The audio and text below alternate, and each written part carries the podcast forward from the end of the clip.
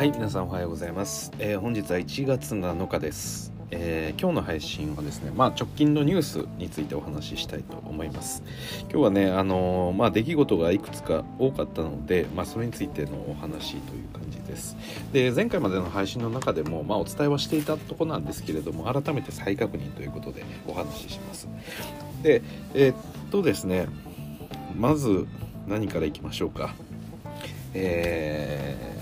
カイリー・アービングですね、はい、カイリー・アービングが、えーついに復帰いたしました、えー昨日インディアナ・ペイサーズ対、えーブルックリン・ネッツ。この試合で出場して、えー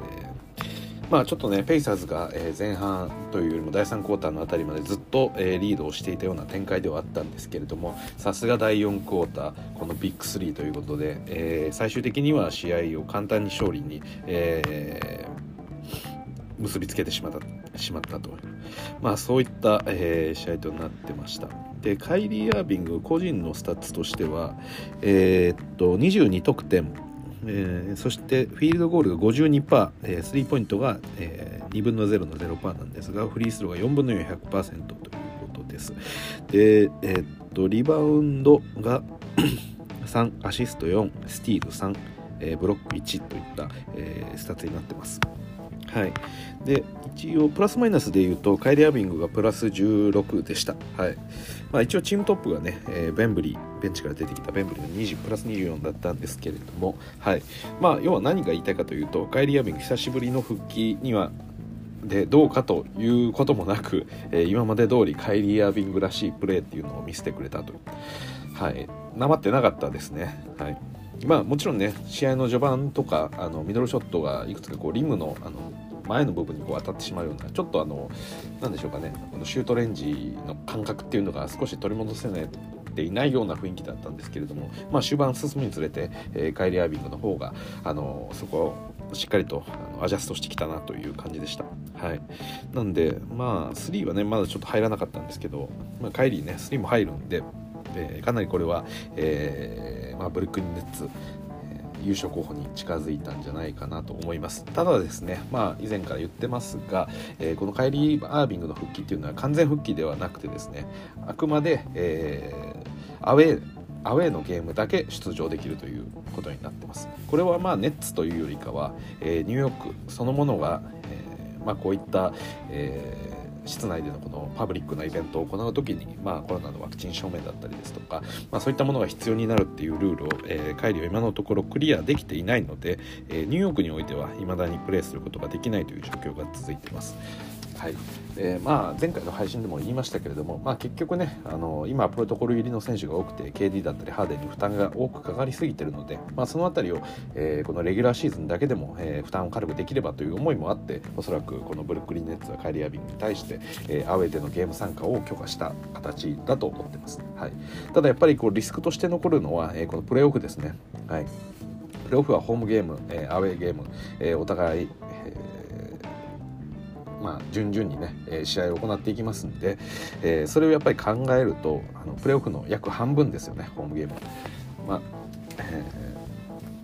そうですね一応まあネッツはホームアドバンテージおそらく取れる位置にいるんでそう考えると、えー基本的には半分もしくは半分以上の試合に、えーカイリー・アビングがプレーオフで出場できないということが今の時点では決まっているんでじゃあこれをどうするのかっていうのはネッツの課題としては未だ残っている状況です。はい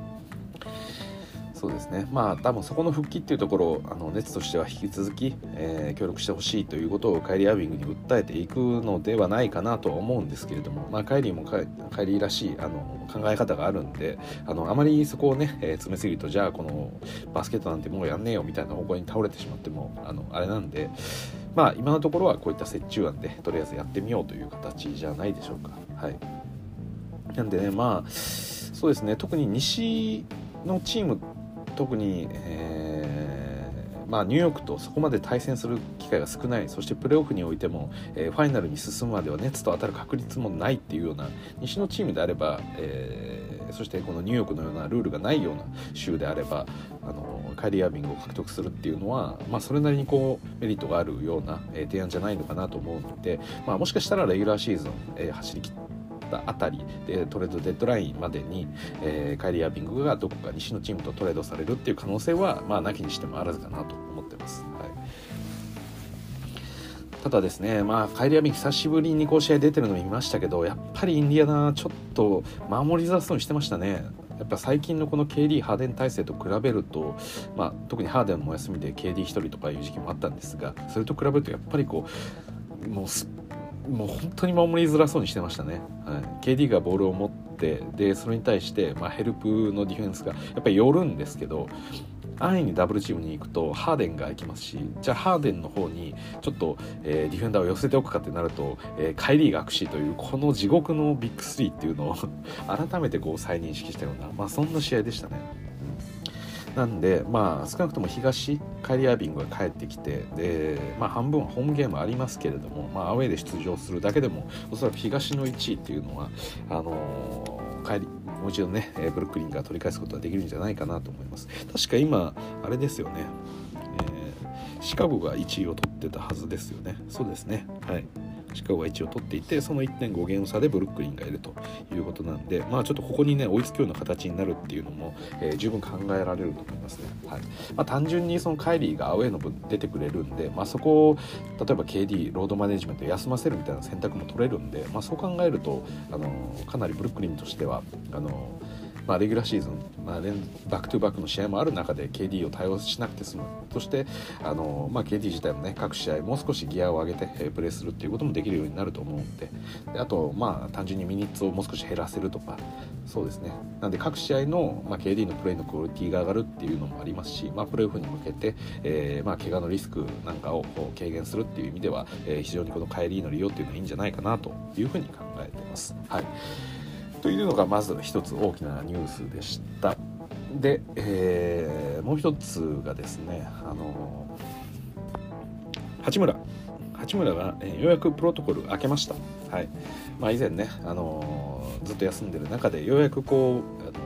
ワシントンとも、えーワシントン DC に到着して、まあ、チームと合流してということがあってでようやくこう試合復帰できるかというタイミングでコロナのプロトコル入りしてしまったと、まあ、ちょっとこれはねあの運が悪かったとしか言いようがないんですけれども、まあ、そういったこともあったんですがようやくですねプロトコルも開けました。で直近ではブルーズ戦があるんですけどそこではまだ試合に出場しないようなので、えー、おそらく月曜日ですね。はい。月曜日の、えー、どこ戦だったっけ？な月曜日ちょっとお待ちくださいね。確かオーランドがどっかだったと思うんですけどえー、っと189日程そうですね。はいオーランドマジック月曜日の朝8時からのオーランドマジック、えー、高校で帰ってくる可能性が高くなりました。はい。なんでまあねこの日本のファン特にこのオリンピックを見てから、えー、NBA に興味を持った八村だったり渡辺裕太を見て興味を持ったそして NBA と、えー、NBA 楽天に契約したなんていう人にとってはもう本当に長い長い 待ちくたびれるような期間だったと思うんですけれどもようやく、えー、八村塁が復帰します。でちょうどですね今カエル・クズマがめちゃくちゃ調子よくてですねでこの56試合で確か平均得点27点ぐらいあるんですよね。でフィールドゴールも50%超えみたいな、えー、まさかのカエル・クズマここに来て爆発みたいな状況になっててるんで、えー、おそらく一応ポジションとしてはかぶ、えー、ってるこのクズマと八村これをどういうふうに、えー、ミニッツを共有していくのかっていうのは、まあ、これからウィザーズが探っていく部分かなと思います。まあ、とは言いましても、えー、別にウィザーズにとってそのネガティブな情報ではなくてやっぱりあのクズマまあえー、ウィザーズ今成功したということであれば、まあ、まず基本的にはクズマを使っていく中で、えーまあ、ベンチから少しずつミニッツを増やしていくっていうような感じになるんで、あのまあ、チームにとっては、まあ、単純に、あのまあ、プラスになるそんなお話かと思います。で今結構そのブラッドリー・ビールの調子っていうところが、えー、どうなのかこのウィザーズにおいてどうなのかっていうような話があってでまあこれまでレイカーズにいた面々ですよね KCP だったり、えー、クズマだったりハレルだったり、まあ、こういった選手っていうのが今、えー、このウィザーズにいるわけですけれどもあのこれまでの役割とこう大きく、えー、異なったような動きをしています。で、えー、まあ、これはアンセルドあのヘッドコーチの考え方なんですけれどもまずはディフェンスディフェンスができできるプレイヤーに対しては、えー、まあ、ある程度自由を与えますよというようなことを言ってます。で、えー、まあ、クズマはねレイカーズでもディフェンスができていたので今ボールをいっぱい持たせてもらって、え自分で得点を取ってるわけですけれども、えそこで逆にこう KCP とかですはですねあの、まあ、ちょっとそれによって逆に不調になってるのかなっていう場面も少しあります。っていうのももともと KCP はレイカーズにおいては、まあ、レブロンからのこのキックアウトに対して、えー、コーナーでキャッチシュートを、えー、決めるような、えー、そんなプレーヤー、まあ、本当に役割がですね、まあ、3&D であとトランジションでの、えー、特攻隊長みたいなそんな役割であったんで、まあ、そこに関して、えーまあ、ボールを持たされるってことになるとなかなかスコアリングできないとでこれは、えー、レイカーズにおいても散々見てきた光景で特にこの2020-20、えー、2020-21シーズンですね昨シーズンにおいては、えー、レブロン AD の怪我が、え、あったため結構 KCP が、えー、そのオフェンスの中でショットクリエイトするっていうような場面も、あったんですよね。まあやらざるを得ないというかそういった場面があったんですがやっぱりうまく回っていかないっていうのがありました。でまあ、プレイヤーによっては、まあ、それを得意とする、まあ、機会を与えられることで成長していくような例えば今のクズマみたいなプレイヤーもいればやっぱり小というか、まあ、スキル的にも 3&D の方が合ってるっていうようなプレイヤーもいたりするんで。ま、その辺りっていうのを、えー、まあ、そこまで KCB 自由にやらせていいのかもうちょっとビールにボールを預けるべきじゃないのかっていうような話も今はウィザーズの中でやっぱあると思うんですよ。はい、でまあ八村はどっちかというとこれまでのそのウィザーズ体制ですよね、まあ、ブラッドリー・ビールが、えー、ボールを持ってあの何でもかんでもブラッドリー・ビールにやってもらうっていうようなところ。まあ、言い方はちょっと悪いですけども、まあ、ブラッドリー・ビールを最大限に使うっていう、えー、そういったウィザーズの中でいたプレイヤーだったんで、まあ、今季このレイカーズの面々が入ってきて、えー、クズマだったりハレルだったりがものすごく活躍を見せてる中で、まあ、逆にこの八村みたいな形で、えー、そこまでショットクリエイトに徹底しないというか、まあ、しっかりと仕事をこなすタイプのプレイヤーっていうのがいてもいいのかなというふうには思ってます。はい、ただあのアンセルドヘッドコーチの中で、えー、実際にこうプレーをしてみた場合に、えー、まあ、その辺りどうなるのかっていうところはちょっと疑問ですよね。まあ、八村に対しても同じようにこうディフェンスをメインでややれてるのだからもっと八村から、えー、ショットクリエイトする場面そういう機会をもっと与えていいっていうことであれば、まあ、あの同じような形にはなってしまうとは思うんですけれども、はいまあ、どういった起用方法がされるのかっていうのは今後注目っていったところですね。はいといった感じになってます。でですねあともう一つ、えー、別のニュースお伝えしておくと、えー、まあ、八村と同様に、えー、まあ、ついに恐ろしい、え前回もお伝えしましたがクレイ・トンプソンがいよいよ帰ってきます。でこれもですね帰ってくる試合が月曜日になります、はい。まあ、先ほども月曜日って言ったんですけどこれは日本時間ですね、え両方とも日本時間ででの月曜日なんですけれども、えー、ゴールデン・ステート・ウォリアーズ対メンフィス・グリズリーズ、えー、この試合でクレイ・トンプソンが帰ってくる予定となっております。はいうん、いよいよクレイが帰ってくるということで、うん、本当にこうまあ、ちょっと心配ですよね。はいゴールデンステートがどこまで強くなるのかとで今ちょっとカリーが不調になっていてで今日の試合も確か出なかったですかねなんでまあこれがちょっと、えー、今ゴールデンステート1位を走ってましたが、えー、ちょっとねあのおあらって思ったぐらいのタイミングで、えー、クレイが帰ってくると。でも本当にこうお膳立てされてるようなここでクレイ・トンプソンが、え、復帰試合で、まあ、そこまでね、あの多くのミニッツ3分30分超えとかないとは思うんですけど、うん、まあちょっとね期待してしまいますよね。そういった、まあ、ステフがダメならクレイが決めるみたいな。そんな風な体制にしてしまうのがもう非常に恐ろしいんですけれども。まあこれもね、えー、ちょっと今シーズンあのゴールデンステートファンにとってはもう待ちこ待ち焦がれたというか、まあ、この2年間待ち続けた、えー、そんなお話だったと思うんであのファンの方にとっては非常に朗報かなと思ます。なんであのちょうどですね、えー、今週に関しては、えーもえー、土日月と、えー、3連休が、えー、ありますよね。10日は成人の日。なんで皆さん月曜日はですね八村復帰そしてクレイ・トンプソンの復帰の試合が見れるというこれはリアルタイムで見ないことにはいけないですよね。はい。いやまあ私レイカーズファンではありますけれども、まあ、この2人の選手っていうのは非常にこうね、まあ、日本人の私にとっては八村はもちろんあの注目する選手ですしで、まあ、ゴールデンステートの、えー、このスプラッシュブラザーズっていうのは全 NBA ファンが、えー、注目している2人だと思うのでまた悪夢の王朝が始まるのかそれとも、えー、クレイは少しパフォーマンスを落としてたりするのか、えまあ、そういったところの見極め判断していきたいなと思います。はい、クレイがいないえー、ゴールデンステートでそもそも今西の1位なんでこれクレイ帰ってきて本当にかつてない、えー、最大の王朝ができる可能性もあるんでこれはだいぶ危険ですよね。はい、やっぱりこうシリーズとして面白いのはまあ私はレイカーズファンではありますけれどもこのまま西の1位のね、えーまあ、ゴールデンステートが勝ち上がってそして最後、えーまあ、元ゴールデンステートだった、え、この KD がですね、えー、NBA ファイナルでぶち当たるという場面もちょっと面白そうな気もします。はい、やっぱりこのゴールデンステートをあの打ち負かすというのはあの一つこうねどの、えー、NBA プレーヤーにとってもあの念願のことというか。はい。そうですね。まあレブロンを、えー、レブロン率いるチームを、えー、倒すこと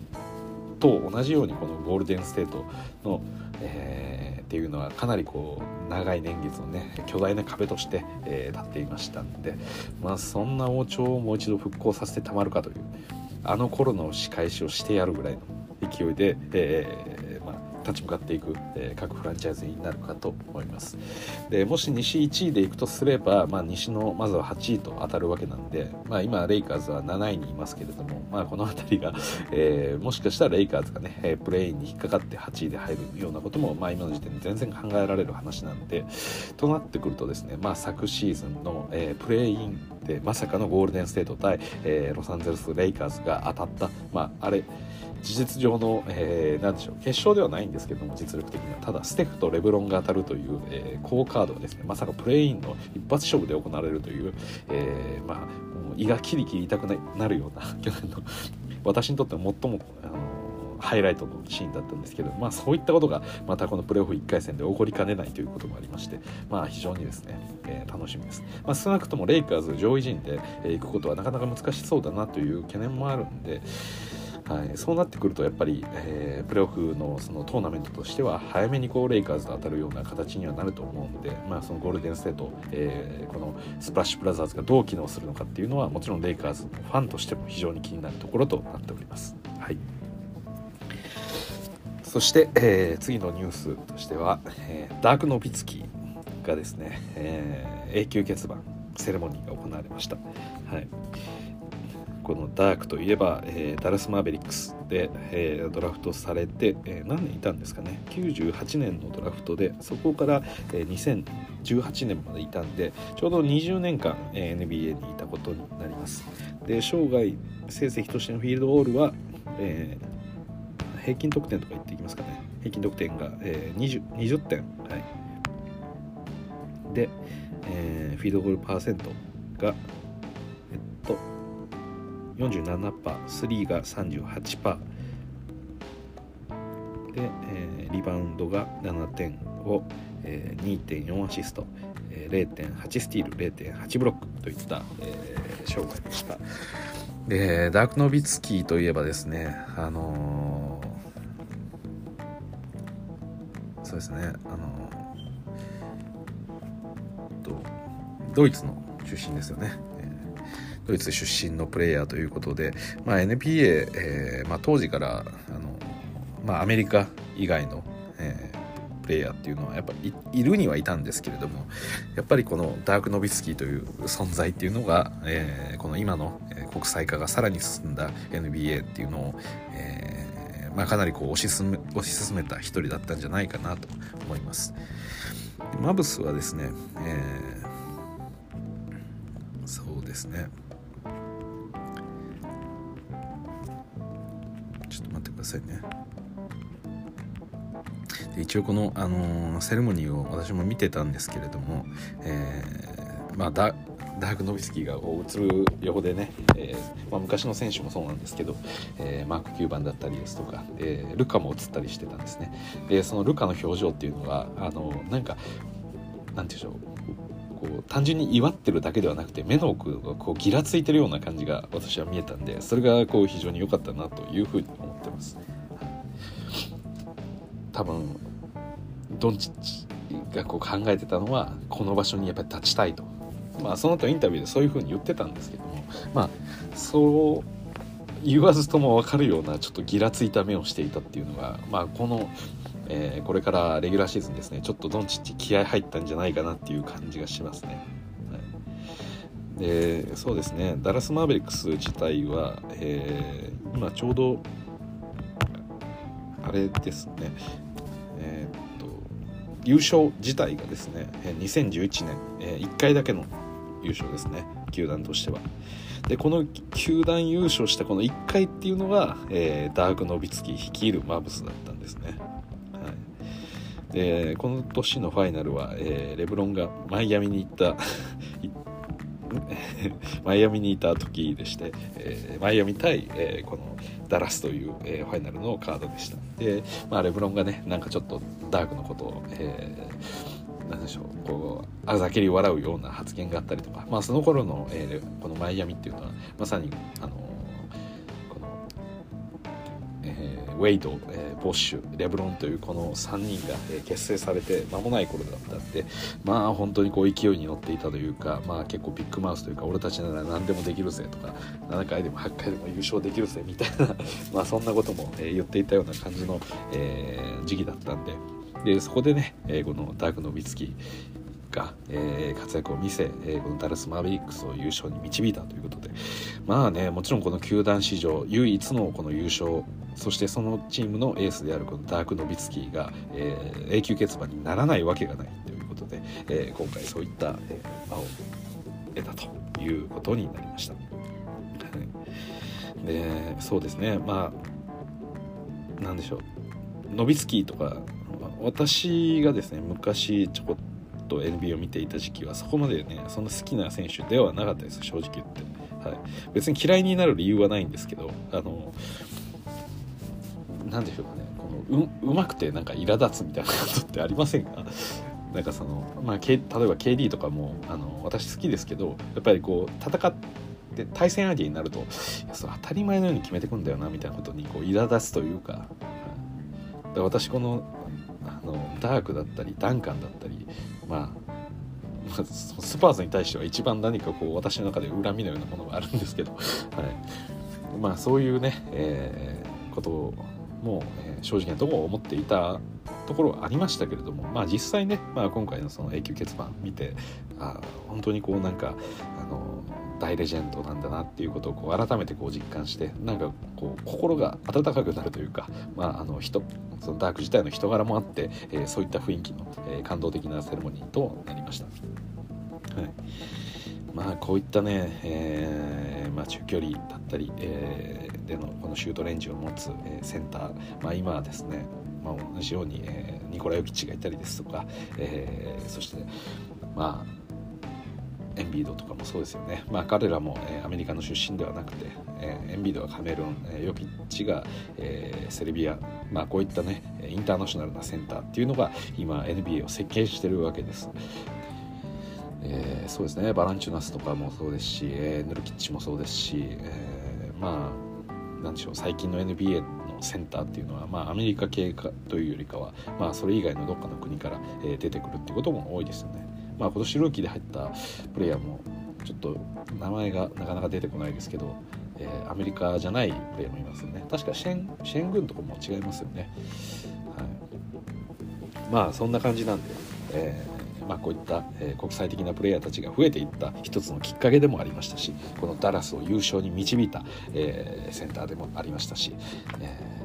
そうですね。あのまあ今ね、えー、このダラス・マーベリックスにはそのダーク・ノビツキーの、まあ、DNA が残ってるというか、まあ、今このダラスの、えー、絶対的エースといえば、えー、まだ若いですがルカ・ドンチッチになります。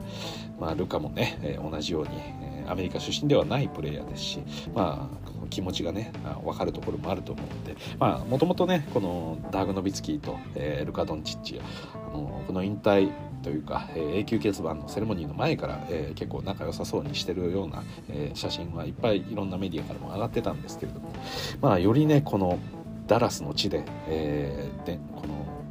ダラスの地を優勝に導いてそしてこのダラスのファンから愛されるそしてこういった、えー、場面を、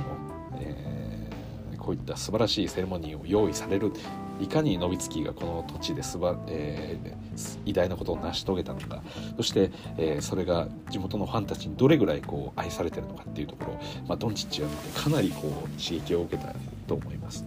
やっぱりこの異国出身のプレイヤーでやはりあのそうなってくると現地の選手はやっぱりこう思い入れはあのやっぱり薄くなりやすいですよね。例えばレブロンだと、えー、アクロンの出身なんで同じオハイオ州の出身でしかも出身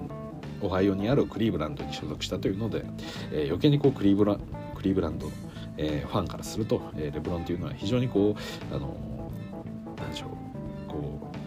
うまあ愛すべき、えプレイヤーであったと思うんですね。でそれに対してやっぱりダークは、えドイツの出身っていうこともあって、えーまあすぐにね最初からこうファンたちに愛されるようなプレイヤーかっていうとやっぱりそうはなりづらい中でこう実力で、えー、切り開いて最終的には優勝してみせたということであのダラスのファンからは広くこう愛されるようになった。本当にこうあの、まあ、ある意味こうドイツで、えー、ドイツのファンの人口からすと比べるとやっぱりこのテキサスの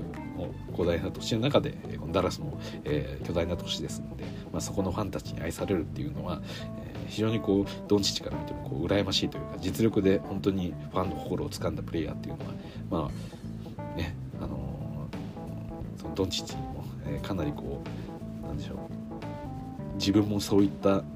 プレイヤーになりたいって思ったんじゃないかなと思います。はい、なんで後半戦ねえー、後半戦というか、まあ、これからレギュラーシーズンちょっとドンチッチが、えー、もしかしたらあの痩せていくかもしれません、はい、こんな食生活をしてはダメだということで少しポチャポチャが収まるかもしれませんけれども、まあ、そういったことを期待しつつ、えー、このダラス注目していきたいと思います、はい、そして、えー、これが最後のニュースですね、はい。えー、NBA オールスター今年は先ほど言ったクリーブランドで開催です。で、えー、そのオールスター投票がすでに始まっておりましてで中間発表、はい、集計結果の発表がありました。でそれについてちょっとお話をしていきたいと思いますがちょっとお待ちくださいね。ちょっと結果を手元に出してなかったんで少しお待ちください。中間発表。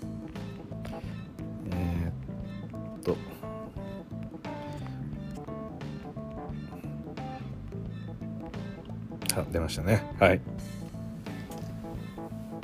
まずは、えー、ここまでの間での、えー、ファン投票ですね、えー、見ていきましょう、えウエスタンカンファレンスフロントコート、えこれフロントコートとガードっていうこの2つに分かれてまして。で、えガードからは2人。えー、フロントコートからは、えー、3人を、えー、投票するっていうスタイルになってます。まあ、皆さんご存知とは思うんですけど一応説明しておくと、えーこれ投票はどうやってやるのっていうのは、えー、まずこの NBA.com の、えー、公式サイトから、えー、投票することができますでその時に投票方法としては、えーまあ、ニックネームを入れるのとあとメールアドレスを入れてで、えー、1人1日1回、えー、投票することができますで先ほど言った通りウエスタンカンファレンスからまずガード2人そしてフロントコート、え、フロントコート3人だ要はここにビッグマンも入るってことですね。はい、そして、えー、インスタンカンファレンスからも同じようにガード2人フロントコート3人という形で、えー、試合選手を選ぶことになります。はい、で、えー、っとここからあともう一つ、えー、投票方法があって、えー、ツイッターでも投票をすることが可能です。で、えー、その時には、えー、シャープタグですね。タグマークをつけて、えー、この NBA オールスターというふうに記載してで投票したい、えプレイヤーの、え名前を書くと、はい、その時にもしっかりとタグ付けをします。例えばレブロン・ジェームスであればタグタグマークシャープをつけて、えー、レブロン・ジェームスという形で、えー、記載をします。そうすることによって、えー、最終的にそのツイッターから、えー、集計してくれるんで、えー、それを、えー、まあ行うことができると。でその場合も確かねあのえー、1アカウントツイッター1アカウントにつき1日10票まで、えー、投票することができる。からさっきと一緒ですよね、えー、ガード2人フロントフロント3人っていうのは、えー、ウエスタンカンファレンス、まあ、要は5人選んででイースタンに対しても5人選ぶのと同じで、まあ、それで合計10名を、えー、1つのツイッターアカウントにつき、えー、投票することができると。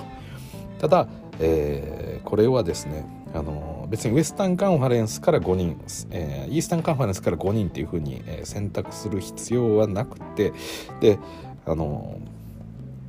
要は NBA 全体から1日10人選べるっていうことなので、まあ、そういった形で、えー、ツイートすると、え、集計することができると。で一応各ツイート1回の例えばツイートで自分がこの10人を挙げたいと思って10人の名前をタグ付けしたとしてもそれはカウントされないんで1つのツイートに対しては1選手これは、えー、注意点になってますなんでえっとまあ、ハッシュタグ NBA オールスター、ハッシュタグ、えー、レブロン・ジェームスっていう感じで書いて、えー、それをツイートすると。そうすると、えー、レブロン・ジェームスが1人分、え、追加されました。で、同じ日に、例えば、ハッシュタグ NBA オールスター、ハッシュタグ、えー、ジャモラントっていう感じで記載すると、えー、ジャモラントもまた集計される、えー、1票として集計されるので、あのー、まあ、物草なちょっと面倒だと思ったとしてもしっかりと、えー、1ツイート、えー、1票までなんで、はい、1ツイート1票を1日10票までできるっていうことです。ただこれは同じ選手にはできないっていうところも注意です、はい、なんで私はレブロンファンなんで1日10回レブロンレブロンレブロンと、えー、ツイートしたところで、えー、それはあの1票としてしかカウントされないんで、まあ、せっかくなんでねいろんなプレイヤーの名前をツイートいただくといいんじゃないかなと思います。はい。でえー、っとそうですねで一応確かあの NBA そそのレブロン・ジェームスみたいな感じで生命を入れるっていう形も OK ですし確か、えー、ツイッターアカウントを紐付けるっていうのもでも OK だったと思います。はいただなんかそういう風な記載がないんで心配な方は、まあ、ちゃんとこうえ、ハッシュタグレブロン・ジェームスハッシュタグ、えー、ジャモラントみたいな感じで、えー、しっかりと声明を入れてください、はい、なんでこの時に、えー、例えばハッシュタグレブロンとかだけだとこれカウントされないんでちゃんとレブロン・ジェームスジャモラントっていう感じでニコラ・ヨキッチまあ、そういった形でしっかりと、えー、生命をちゃんと入れて、え、やっていただければと思います。はい、なんで、まあ、自分の好きな選手に何としても投票したいということであれば、まあ、NBA.com から、えー、まずはさそのフォームがあるんですよ。あのさっき言った西から西のガード2人フロント3人それを東もやるっていうそういうフォームがあるんでそこから選択いただいて、えー、投票した後にですね、えー、そしてこのツイッターの方に行って、えー、ツイートすると、はい、それで2票分稼ぐっていうことを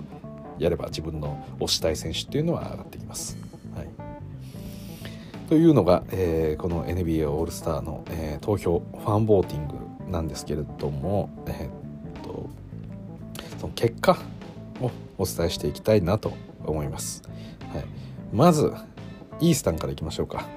イースタンのフロントコート要はここがフォワードだったり、えー、ビッグマンが入ってくるところセンターとか入ってくるところですね、えー、ケビン・デュラント。これが236万票、えーまあ残りはあんま数字言わないでいますかね。ケリが1位。2位がヤニス。3位がエンビード、はい、この KD が236万票に対して、えー、ヤニスが214万票と。そして3位のエンビードは123万票と。少しこう2位から3位に対してあの幅がこう広がってます。そして4位がテイタム。これはもう、えー、64万票とかになるんでさらにその半分になります。でここからはだいたい、えー、ジミー・バトラーがいましてであとジャレット・アレン。バム・アデバイオ。マイルズ・ブリッジスラマーカス・オールドリッチニコラ・ブーチェビッチ。これが、えー、イースタンカンファレンスのフロントコート10名となっております。はい。いやすごいですよね。ここジャレット・アレンが、えー、上位6位に入ってきてると。そして、えー、マイルズ・ブリッジズ、まあ、こういったプレイヤーも入ってきてる。さらに、えー、今季ね、えー、復帰を果たした。まあちょっとね不整脈か何かちょっと、まあ、循環器系の何か、えー、問題によって、えー、一度 NBA を引退したこのラマーカス・オールドリッチがまさか入ってきたという形になってます。なんで、えー、トップ10にはブルックリンから KD オールドリッチ。そしてあとはマイアミも2人いますね、えー、バトラーとアデバヨ。はい。そんな形になってます。なんでまあその上位陣強いチームが入ってるっていうのもあるんですけれども、えー、そうですね。あのボストンの例えばテイタムっていうのはやっぱりボストンもファン多いですし名前も売れて有名なんで、えー、上位4位に入ってきてると。そしてイースタンのガード、えー、これも10名ですね、トップ10言っていきます、なんとデマ・デローザン。1位ですね。148万票。そして次いでジェームス・ハーデン。これが89万票。そしてトレイ・ヤングザック・ラビンラメロ・ボールカイリー・アービングデリック・ロースタイラー・ヒーロー、えー、ダリウスガ・ガーランド、えー、フレッド・バンブリートということになってます。はい、今季1位、えーまあ、MVP も取る可能性も出てきたっていうぐらい今勢いのあるこのデマデローザンですね。これがなんと東のガード1位となりました。これはすごいですよね。そして2位がブルックリンからハーデン、はい、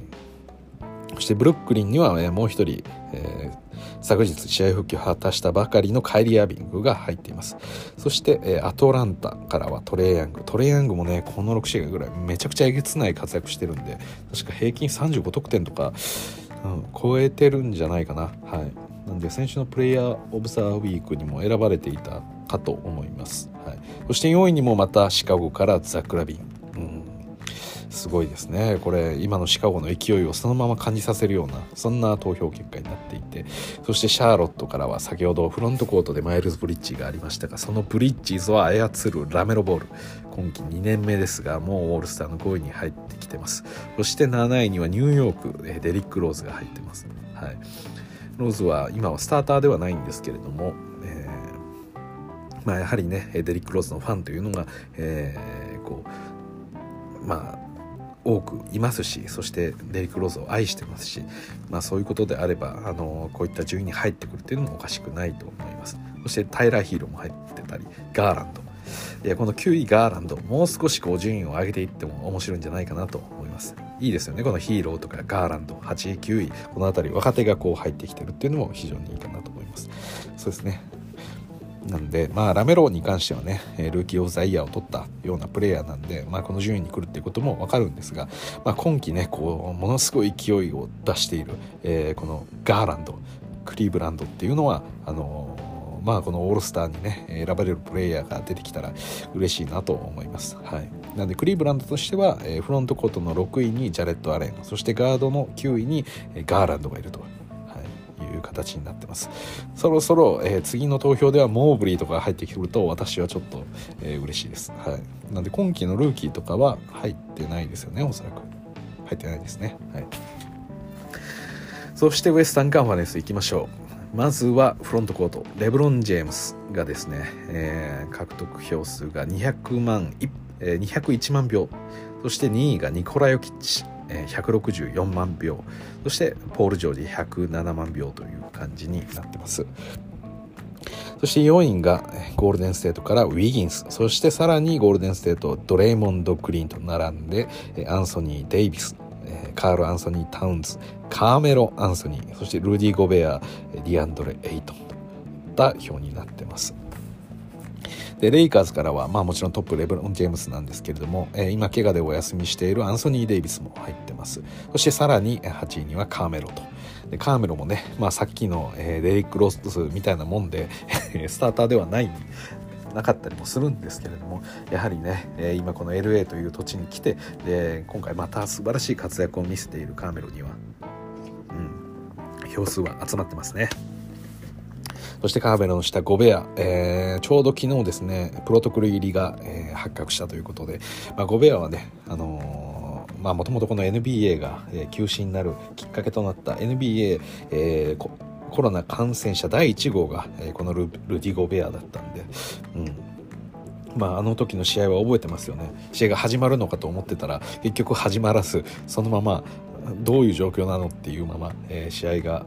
行われなかった。で、まあ、その前のインタビューでゴベアがちょっと、まあ、いたずらにね、コロナなんか怖くないよっていう感じでいろんなものをベタベタ触るような、まあ、そういうあのなんでしょうかね、まあ、ある意味こう悪ふざけみたいなことをしたその後だったんで、まあ、ゴベアがかなりね、あの世間から叩かれてこのドノバー・ミッチェルとの関係性も悪くなったっていうようなこともあのありましたが、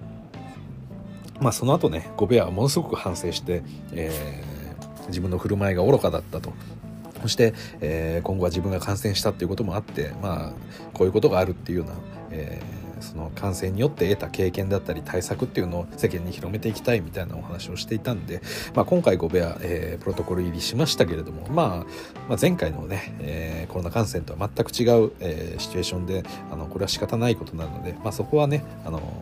まあ、勘違いされされてほしくないなというふうには思ってます。はいいやー、そうですね。レイカーズからは3名、そしてゴールデンステートからウィギンスも入ってくると。今、ゴールデンステートファンが多いですからね。はい。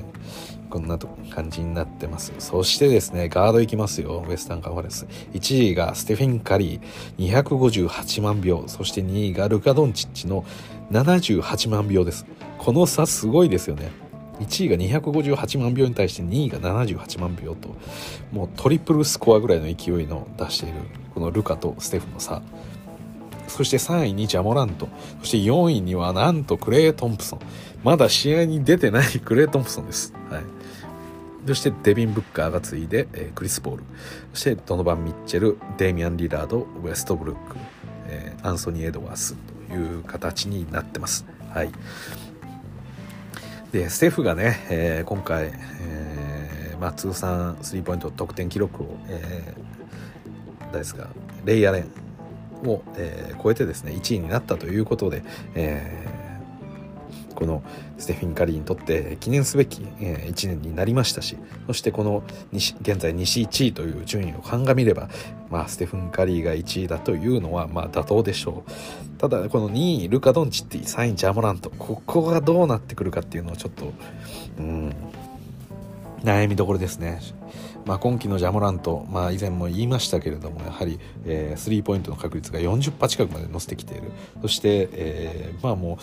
このえー、直近のこの試合の中でも、まあ、2試合ねかなりクラッチなショットで、えー、勝利を決めたっていうシーンがありましたやはりそれを考えると今のルカ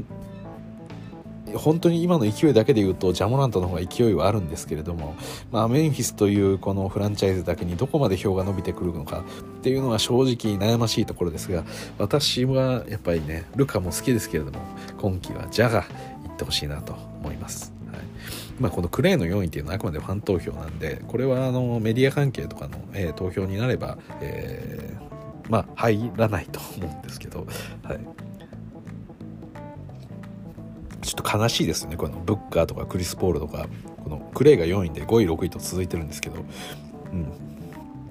まあ、今ねフェニックスも西の2位なんでしかも1位ともこう争ってるような2位なんでそれがね試合に出てないプレイヤーに負けるっていうのは、うん、ちょっと残念ではありますけれども、はい、であとデイミアン・リラードも8位ですもんね今回。ちょっと昨シーズンのオールスター投票の結果とかちょっと見ますかせっかくなんでね。NBA ファンボート。2021で、まあ、どれぐらいこうメンバーが変わってるのかっていうところをちょっと楽しみにしたいなと思います。はい。昨シーズンはですねああそうか。ウエスタンカンファレンスだと、えー、フロントコートが、えー、レブロン AD カワイポール・ジョージヨキチっていう感じでしたね。うん。まあ AD の順位が今いや怪我で落ちてるっていうのと河合が今季出てないんで、えー、河合もいないと。クレイも出てないのに あのクレイは、まあ、もう出るから入ったんですね。ヨキッチがいたり、えー、カーメロも去年は6位に入ってましたね。あとポール・ジンギスもいましたね、うん、あイングラムもいたんですね。あハワードもいましたね。はい。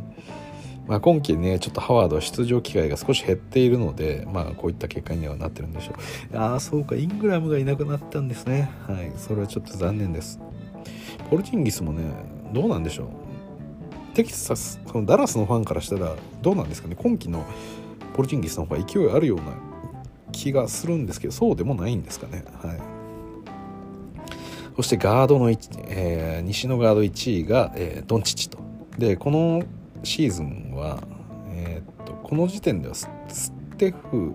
は6位なんですよね。これステフが出てなかったんですかねこれぐらいの時に。はい。そして2位がハーデン3位がデイムでしたね。うん。まあまあ、もちろんステフが6位に落ちてる分ルカが1位に上がるっていうのは分かります。そしてしかもルカは去年は459万票も集めてますね、はい、いやすごいですね。にに対して2位がハーデンと、まあ、ハーデンはね今季は東に行きましたんで。そしてデイムがなんと3位にいました去年は。それが今や8位と。ちょっと今ねこのブレイザーズ解体の噂すら出てるような状況ですけれども。であとですねあこれ私途中結果見てましたね。3第3回途中結果見てましたね。最終的にそうですよね。確か。え、っとあそうですね。最終結果。ん？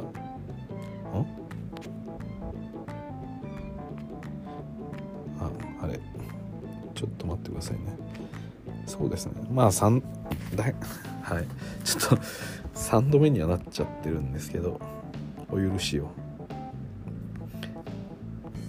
その途中結果発表で言うとそうですね。ごめんなさい。最初の私が見てたのは途中結果発表の第3番目でしたね。初回で言うとまあ票数は変わるんですけど基本的に順位には変わりはないですね。はい。ただステフがもともとは4位にいたみたいですね。で5位にラスがいて6位に、えー、ディーロがいましたね。あディーロ今季入ってないですね、はい、ディアンディアンジェロ・ラッセル。そして7位にドノバ・ミッチェルがいて8位にカルーソがいました、まあ、カルーソさっきの順位では4位にいたんで この後活躍で名前を挙げてきたという感じでしょうか。そしてデビン・ブックが9位にいて、えー、ジャモラントが10位にいましたが、えー、今季はね、えー、ルカの下に来ているということでこれは、まあ、ジャモランと名前を挙げてきたんじゃないでしょうか。まあルーキーシーズンだったんでねまだなかなか投票しづらいということもあったと思います。そしてですねイースタンカンファレンスでは昨シーズンはヤニスエンビード、えー、シアカヌ、この辺りのプレイヤーが、えー、出ておりましてん？ちょっと待てよこれ。これもう一シーズン前のやつ見てましたね私。ごめんなさい。もうグダグダになってきました。なんかおかしいなと。ちょっと待ってくださいよ。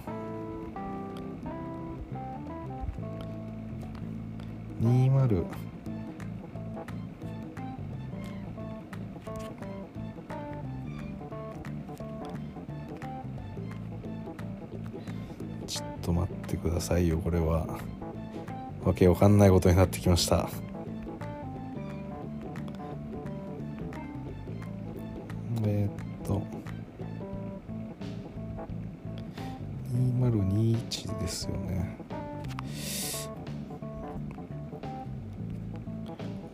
ター投票の2021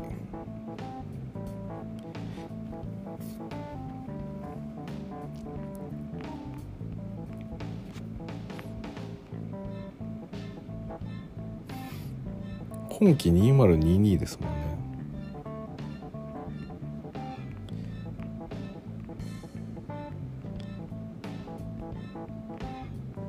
ああ最終ファン投票でめてちょっと言い直しますね。すいません。なんか順位がおかしいなと思ってました。えー、最終投票で言うと、えー、西のフロントコートから改めて言い直すとレブロン・ヨキッチカワイ AD、えー、ポール・ジョージザイオン、えー、ウィギンス、えー、クリスチャン・ウッド、えーブランド・イングラムカメロ・アンソニーと。そして西のガードがステフルカデイムドノバ・ミッチェル、デビン・ブッカージャモラントクリス・ポールカルーソ、クレイ CJ とクレイ 去年9位で入ってるんですね、はい、そしてイースタンのフロントコートが KD ヤニスエンビードテイタムバトラーアデバヨランドルサボニスゴードン・ヘイワードジェレミー・グラント。なるほど。この辺り変わりましたね。サボニスとかランドル、えー、ジェレミー・グラント。この辺は今今季入ってないですよ。ここに代わって入っていたのがアレンだったりマイルス・ブリッジーズだったりオルドリッチブーチェビッチ。この辺ですよね。はい。なるほど。ホーネッツがヘイワードだったんですね選手が。今はもうラメロとマイルズ・ブリッジーズですから。そして東のガード陣ビールカイリーハーデンザック・ラビンジェイレン・ブラウントレイ・ヤング、えー、ラスデリック・ローズセクストンバンブリート。セクストンが今季入れなかったですね怪我で。まあ、その代わりにこのガーランドが入ってきてるという感じですね。そういえばビールはどこに行ったんですか？ビールは入ってないんですね今季は。そしてその代わりにですね去年入っていなかった、えー、デマ・デローザンがなんと1位を取るというちょっとこれはあでもそうか。デローザンは去年はスパーズか。スパーズにいたんで西のガードで入っていたかというと入ってないですもんね。なるほど。去年はオールスターから漏れていたこのデマ・デローザンが今東の1位のガードであると。いうことになってます。これはちょっと驚きですね。そしてタイラー・ヒーローも入っていたと、うん、素晴らしいですね。なんでまあ昨シーズンの若手で言うと今回新たに入ったのがタイラー・ヒーロー、えー、ガーランドラメロ、えー、若手って まあそうですね。3年目ぐらいの若手ですよね。までの若手で言うとまあアンソニー・エドワーズジャモラント そしてうんそんな感じですかね。はい。ですね。はい。新顔といえばヒーローガーランド。ラメロアンソニー・エドワーズ。ジャモラント。新顔ではないですけどねジャモラント。はい。といった感じでした。で一応全体の得票数、えー今回の2022年の、えー、投票に関して言うと最も票を集めたのはステフィン・カリー258万票。次いでが、えー、ケビン・デュラント236万票。そして次いでヤニス・アデトクンポ214万票。そしてでそれに次いで第4位がレブロン・ジェームスの201万票ということで、えー、なんとレブロン現時点では、得票数では良いという結果に終わっています。まあ、ここここからですね、まあ、レブロンのファンが、えー、頑張って投票しだす私も投票しだすということもあるんですけれども、まあ、今季ねレブロン怪我もしてますしどうなんでしょうかゴールデンステートはやはり西の1位ですし、えー、ブルックリンこの KD も、えー、東の今2位ですねで3位にこのミルウォーキーのヤニスがいてそしてレイカーズは今7位という順位を考えるとうん今季のこのレブロン・ジェームスへの票っていうのはどこまで伸びてくるのか今季東、えー、西のキャプテンを取れるのかっていうのはちょっと悩ましいところがありますが結果期待したいと思います。結局これあの得票数1位のプレイヤーが、えーまあ、そのカンファレンスのキャプテンを務めて、えーまあ、同じような昨シーズンと同じフォーマットであればこうドラフトしていくような形式になるんで、うん、なんでやっぱりそれをこう踏まえるとレブロンはステフに勝たなきゃいけなくてでステフが258万票あるんで今57万票も差がついちゃってるんですよね。これを埋められるのかはい。クレーも戻ってくるゴールデンステートっていうことはなかなかこう今本当にこのねあのゴールデンステートファンは多いですからあのやはりこのステフィン・カリーのゴールデンステート王朝時代を知っている今の若い人たちですよね。こういったインターネットを通じて、えー、投票するだったりですとか、えー、ツイッターを通じて投票するのに慣れてるような若手層がですねこのゴールデンステートのファンである割合も多いので、うん、正直どこまでいけるのかっていうことを少しあの懸念しておりますがあのレブロン・ジェームス1位には期待したいと思うので、えー、この配信、えー、見ているレイカーズファンの方またレブロンファンの方は面倒くさからず、えー、毎日、えー、1票ツイッターと、えー、そしてあの NBA.com から、えー、投票するという手間を忘れずに やっていただければと思います。はい。ということで、えー、今日はすいません。グダグダな内容にはなってしまったんですけれどもお伝えしたかったニュースは以上となります。なんで、えー、改めて振り返ると、えー、何の話をしてきましたかね、えー、まず、えー、カイリー・アビングの復帰の話からですかね、はい、カイリー復帰そして八村も復帰。間近クレイも復帰間近この2試合は月曜日我々お休みの日に見れるので絶対見ましょうというお話とであとダークのビツキー、えー、リタイアメント。